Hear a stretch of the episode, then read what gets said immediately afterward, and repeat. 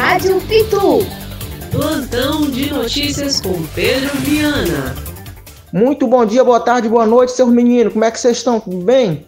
Hoje mais um episódio da Rádio Pitu. Eu sou o Pedro Viana e o giro de notícia de hoje é um oferecimento de caldo de ovos da Joana. Cura ressaca te levanta da cama.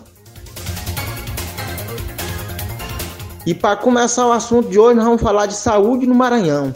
Mais de 28 mil pessoas deixaram de tomar a segunda dose da vacina com medo de ficar bilobado. A contagem do Ministério da Saúde que divulgou a lista dos estados com pessoas que estão em atraso para tomar vacina. O ministro da Saúde, o Marcelo Queiroga, disse que essas pessoas precisam ir gerindo posto se vacinar. A prefeitura do município estão tudo doida, tendo que caçar os velhinhos que não voltaram. Em Barreirinha mesmo, a prefeitura começou a ir nas casas vacinar. Mas essa tarefa tá um bocado ruim, já que a maioria dos idosos estão na roça ainda tem ainda que se recusar a tomar por medo, não tem? Meu povo, vamos se cuidar porque bater as botas não tá nos planos e virar jacaré também não. Rapaz, na economia, o negócio tá esquisito para as bandas daqui. Passou a quarentena, mas o jejum continua. A dona Maria mesmo diz que até hoje sente o reflexo do aumento do preço dos ovos de galinha. Na quaresma, muitos católicos deixam de comer carne vermelha para consumir alimentos mais leves, como peixe, ovo. E devido à grande procura, esses alimentos tendem a aumentar os preços. Mesmo nesse período já tendo passado, podemos perceber que a caristia tá, ainda tá demais, meu irmão. O aumento de 4 reais em média em cada cartela.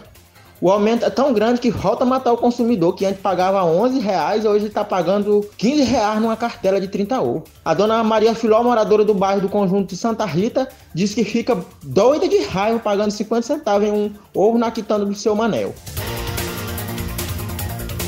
É, meu filho, na segurança o Maranhão também tem andado remoto pro lado de droga.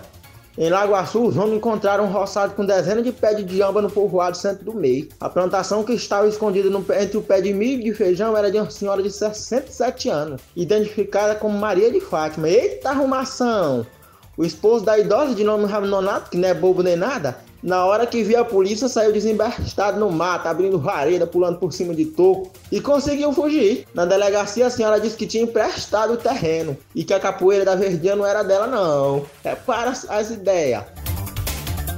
Esse foi mais um giro de notícias da Rádio Pitu. Vamos capando o gato por aqui, mas já tem mais. Até lá! A Rádio Pitu